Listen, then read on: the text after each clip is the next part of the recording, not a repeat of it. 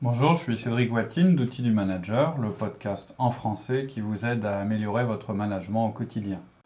Aujourd'hui, nous abordons le dernier épisode à propos du sens de l'urgence.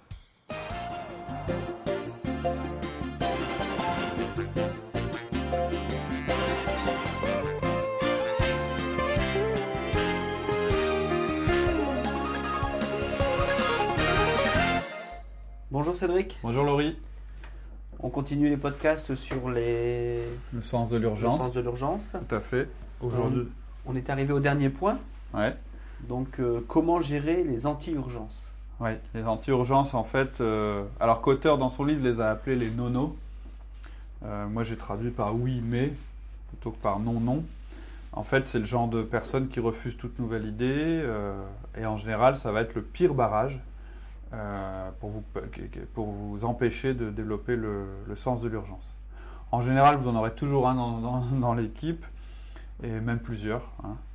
Euh, le problème en fait du, du oui mais, c'est quelqu'un en fait, c'est un peu subtil parce que on a tous une part de scepticisme en nous et ça c'est sain. C'est ce qui nous permet justement de pas tomber dans la frénésie Voilà, euh, de D'avoir un changement. pour pouvoir euh, comparer.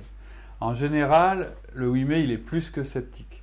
C'est quelqu'un qui va avoir 10 raisons différentes pour vous expliquer que la situation est bonne, que les problèmes que vous soulevez, c'est de faux problèmes ou qui n'existent pas, ou que ce sont des problèmes qui ont toujours existé et on s'en est toujours sorti. Je vois pas pourquoi euh, euh, un truc qui a toujours existé aujourd'hui menace notre, notre entreprise. Et alors, soit ils vont complètement nier en bloc, ou plus subtilement, ils vont vous demander en permanence d'avoir plus d'informations avant d'agir. Euh, donc, pour être clair d'abord, euh, pour faire la distinction entre un sceptique et un oui mais, le sceptique c'est quelqu'un euh, que vous allez pouvoir convertir. Parce que on est tous sceptiques au début. On a tous des mécanismes de défense. Au même titre que je disais la semaine dernière que le- l'entreprise a des mécanismes de défense contre les crises, nous on a des mécanismes de défense contre la nouveauté et le changement. Oui. Et c'est sain. Mais une fois, un sceptique, une fois qu'il a été convaincu, ça va être votre meilleur porte-parole.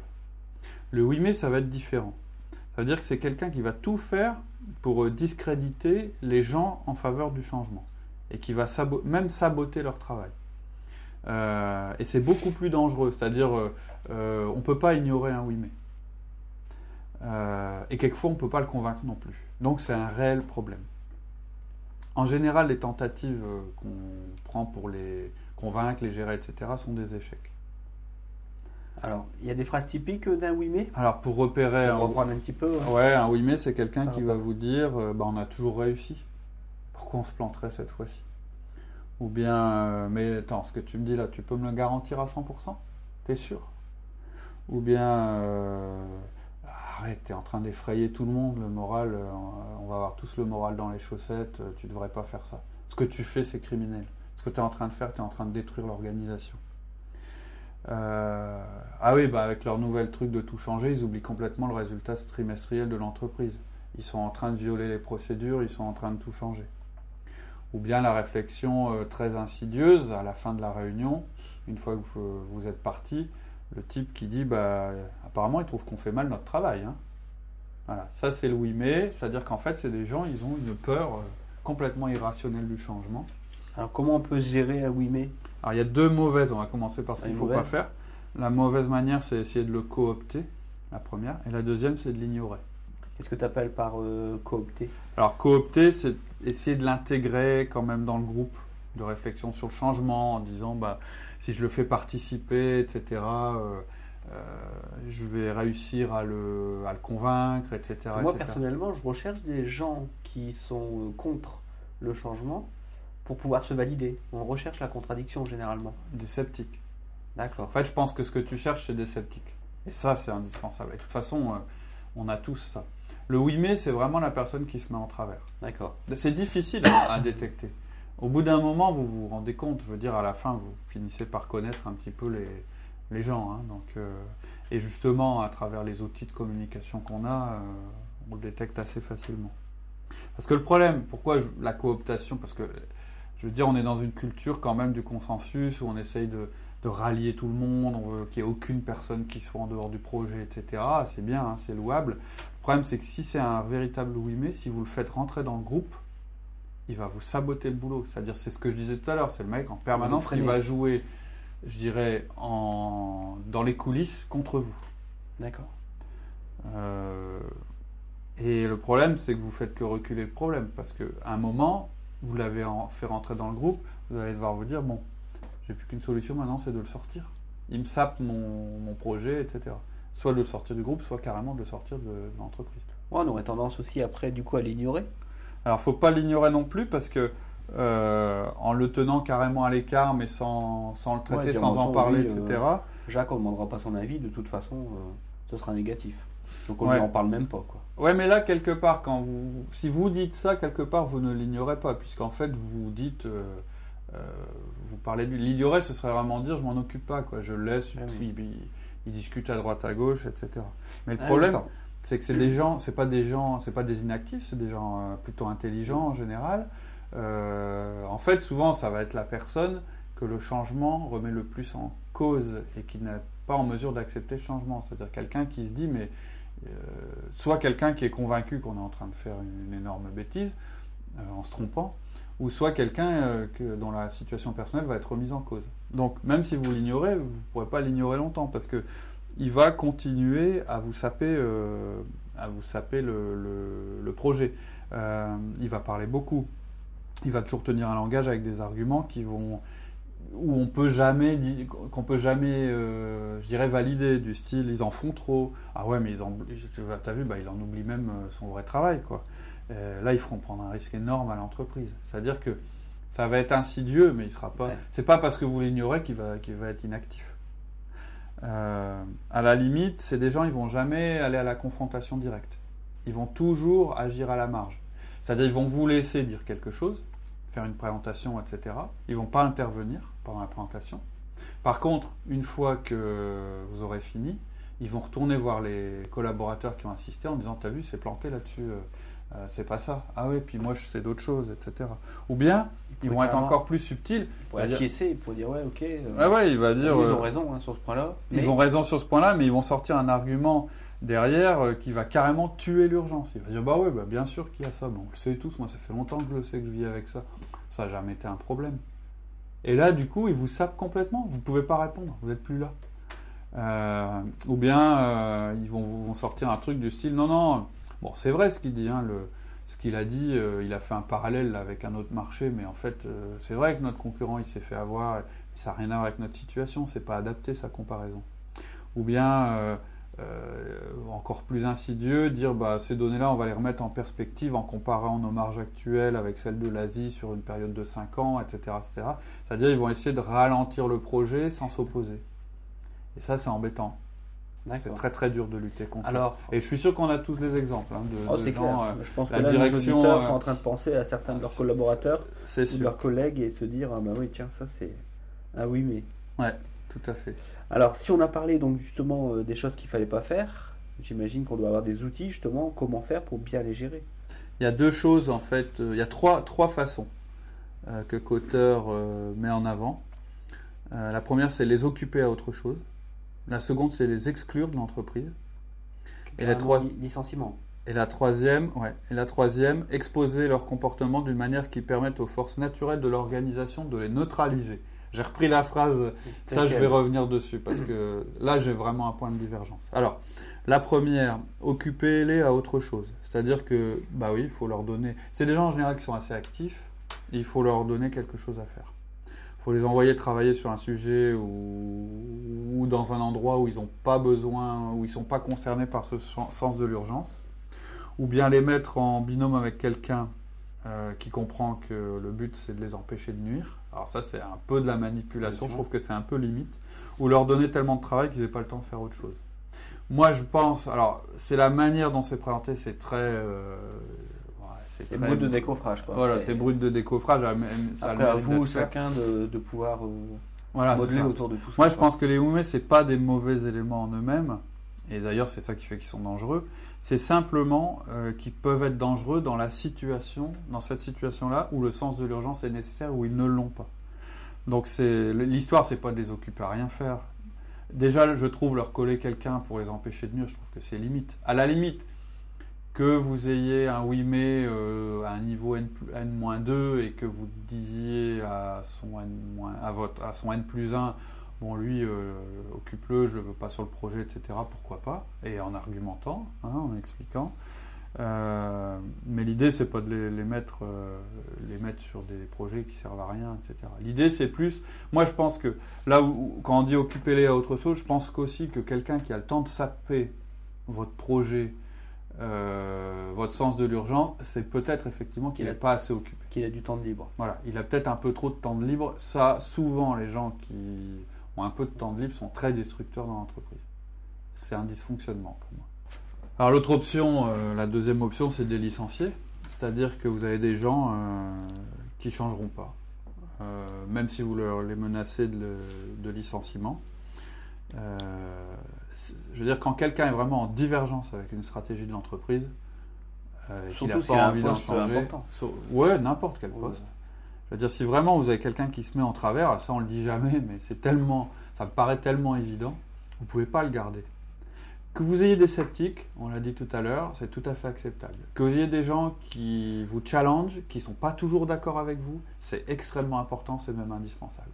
En revanche, si vous avez quelqu'un, une fois que la décision est prise, qui sape le projet, qui est en systématique opposition à votre stratégie d'entreprise, ne le gardez pas. C'est un ennemi que vous Ouais, avez à c'est facile l'intérieur. à dire. C'est facile à dire et pour un Américain, c'est facile à dire. Mhm. Nous, en France, licencier quelqu'un, c'est très bien que c'est assez compliqué. C'est une excuse. Ce que tu me donnes est une excuse. Je veux dire, euh, euh, il y a de multiples façons de se séparer. Quand, quand vraiment la vie de votre entreprise est en danger, vous ne pouvez pas accepter que la vie de votre entreprise soit en danger à cause d'une personne que vous ne pouvez pas licencier. Alors, entreprise ou service Ou service. ou administration ou... Le oui mais, lorsque, je veux dire, on est à un point où il met toute l'organisation en, en danger. Après, la manière dont vous allez euh, exclure le oui mais de votre entreprise, ce sera de manière respectueuse. hein. Vous mettez euh, quelqu'un en lui expliquant qu'il met en danger votre, euh, votre business. Là, il n'y a pas de problème éthique. hein. Vous n'êtes pas en train de le, vous n'êtes pas en train de le, de le virer pour des divergences d'opinion, etc. Vous êtes vraiment en face de quelqu'un qui ne qui n'exécute pas ce que vous lui demandez et, Et qui, qui se met en travers de la politique d'entreprise. Donc, euh, le licenciement, comme euh, on l'expliquait, donc sur, euh, en France, c'est assez compliqué. Hmm. Et je pense qu'on avait prévu de faire un petit podcast sur Ouais. comment licencier. Alors pas ouais, enfin oui, comment bien licencier. Comment bien Euh, on licencier. n'ira pas sur des problèmes de sur des sujets, je dirais euh, juridiques ou légaux parce que bon, c'est des choses qui évoluent. En plus, euh, on n'est pas des spécialistes de la question. Par contre, je suis convaincu que euh, on a de multiples exemples de gens qui restent en poste. En réalité, le- la personne qui pourrait licencier s'est jamais vraiment posé la question, elle n'a jamais mesuré réellement les.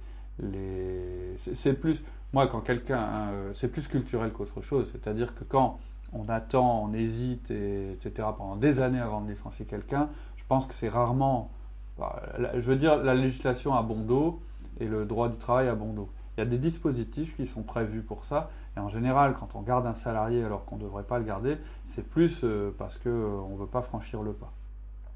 D'accord. Euh, je sais que moi, je, quand, on consulte, effectivement, j'ai souvent des gens qui me disent bah oui, mais lui, machin, etc. Au bout d'un moment, quand je dis pourquoi, je pose naïvement la question en disant mais pourquoi vous le gardez, virez-le? Ah oui, mais non, on peut pas. Vous savez, on est en France, machin, truc. Et puis en fait, on se rend compte que soit en réalité la personne n'est pas réellement à licencier, c'est-à-dire qu'on dit ça en- en- par un excès de langage, ou soit elle le serait, Ouais. mais voilà, on n'a pas le courage de le faire. De le. Et donc on préfère garder quelqu'un dans une position instable qui met tout le monde en danger, euh, qui lui-même n'est pas bien non plus, etc. etc. Enfin voilà, c'est juste pour dire qu'il y a une des options pour gérer les WIME qui est de les licencier. Et ça aurait été dommage de ne pas, de, de l'évoquer. Ensuite, Alors il y avait euh, neutraliser-les par, les, par la pression sociale. Alors la dernière stratégie, ça consiste à mettre les WIME euh, en lumière, euh, je dirais de manière publique, et de laisser euh, la pression sociale faire le reste. on va, fallu- on va lapider là. Ouais, et là, alors, je- alors il cite un exemple dans le bouquin où effectivement, euh, euh, il y a un gars qui est repéré par son service comme étant un WIME, Et euh, je crois, alors je me souviens plus très bien, mais je crois qu'une des salariés, ou je, ne sais plus, ils mettent un écriteau en disant qui est le oui mais. Et, tout le monde met le nom de cette personne. Et là, euh, bon, ça c'est peut-être une différence culturelle. C'est vraiment, alors pour moi, euh, moi je je peux pas être d'accord avec ça. C'est-à-dire que quelque part, c'est un petit peu euh, euh, fuir ses responsabilités et justement compter sur les autres et sur la pression sociale pour régler un problème. Je crois que c'est extrêmement dangereux. Euh, c'est un facteur d'explosion pour moi du groupe. Euh, et donc, euh, je ne suis pas d'accord. Là, là, je pense que c'est vraiment quelque chose, à mon avis, qui est à que éviter. c'est plus culturel. Quoi. Ouais, alors dans notre culture déjà, c'est extrêmement choquant et en plus je pense que c'est pas efficace. Donc mon dernier conseil, ça va être, ça sera de, de leur parler à eux de la position qu'ils ont prise. C'est-à-dire qu'un oui mais, quand il, vraiment il se met en travers, il faut euh, pas fuir le moment où vous allez lui en parler en disant Feedback d'ajustement. ça, c'est un feedback. Là, le feedback peut être utile. Et là, il faut être très clair. Euh, on peut pas, c'est pas, c'est pas le monde de Candy. Tout le monde fait pas ce qu'il veut. Les comportements sont importants. Donc, vous avez tout à fait euh, l'obligation, lorsque quelqu'un se met en travers, de lui faire un feedback selon la, selon le- la méthode qu'on utilise, c'est-à-dire lui dire, bah, quand en réunion, euh, tu mets sans cesse euh, en cause mes, mes allégations en disant que c'est pas nécessaire, etc., etc tu, ne joues- tu sors de ton rôle de sceptique et les conséquences, c'est que tu bloques mon projet. Et il faut avoir cette conversation avec lui.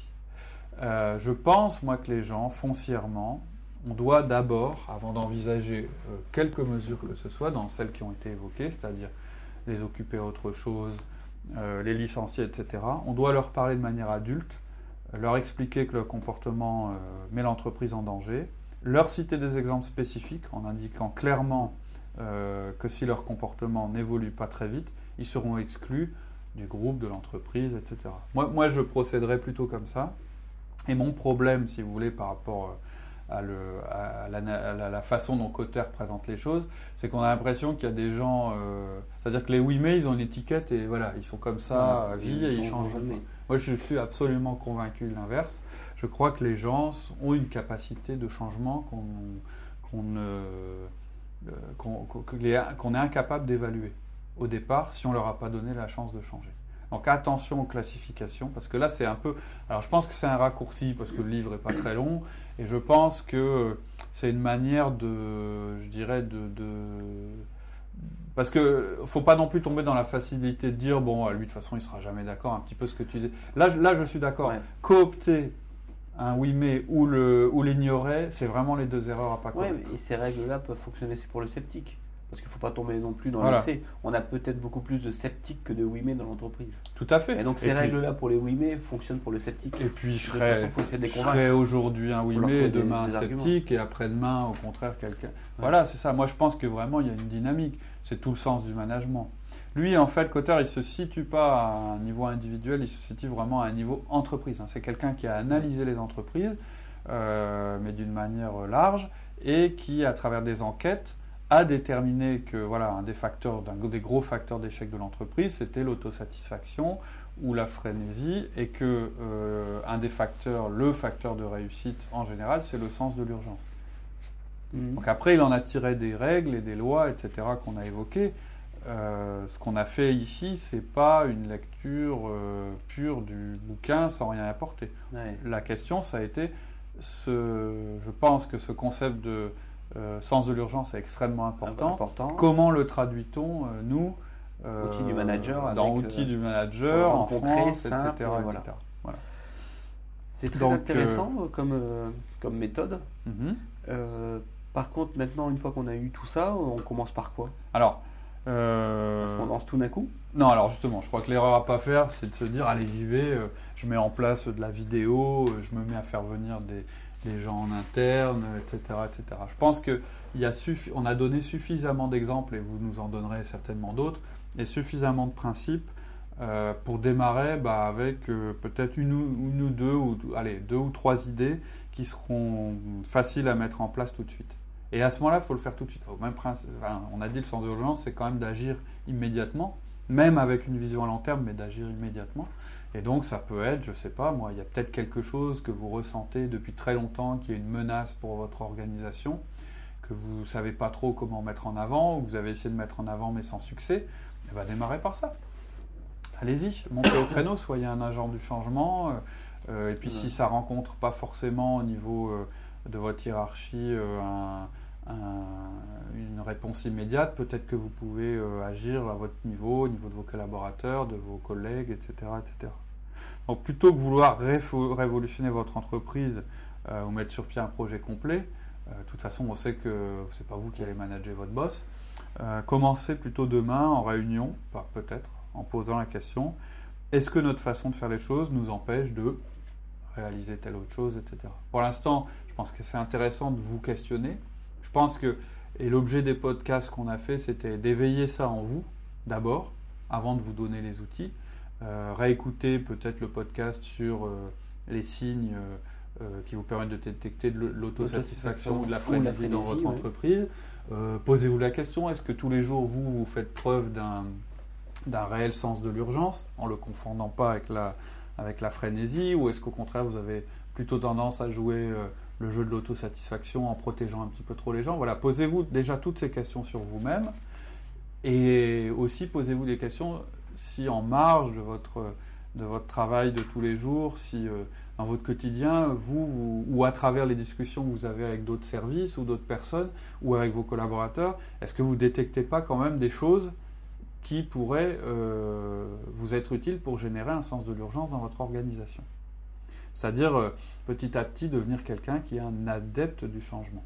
Le changement existe, on n'a pas le choix, et il est de plus en plus rapide, on ne peut pas le nier, en revanche on peut adapter son comportement. Voilà. Et je pense qu'en faisant ça, vous allez créer de nouvelles compétences chez vous, dans votre équipe, dans votre entreprise.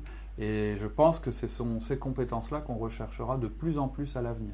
Aujourd'hui, quand on, on reçoit des gens, moi je suis en train de faire, on fait pas mal de recrutement en ce moment, j'essaye de détecter chez les gens leur capacité à appréhender le changement. Le changement. Les gens qui sont un petit peu trop dans une routine, etc., même si la routine est nécessaire aussi, aujourd'hui, ils peuvent représenter un danger pour l'entreprise. l'entreprise. Voilà. Vaut mieux piloter le changement que de le subir. Tout à fait. Donc, En fait, je dirais même, ouvert. vaut mieux embrasser le changement. C'est-à-dire, vaut mieux se dire, je suis dans un monde où il y a du changement. Parce que euh, il est, les évolutions du marché, elles sont souvent subies. Il y a des choses que vous ne pouvez pas, euh, que vous pouviez pas prévoir, qui vont se passer, avec lesquelles vous n'êtes pas forcément d'accord.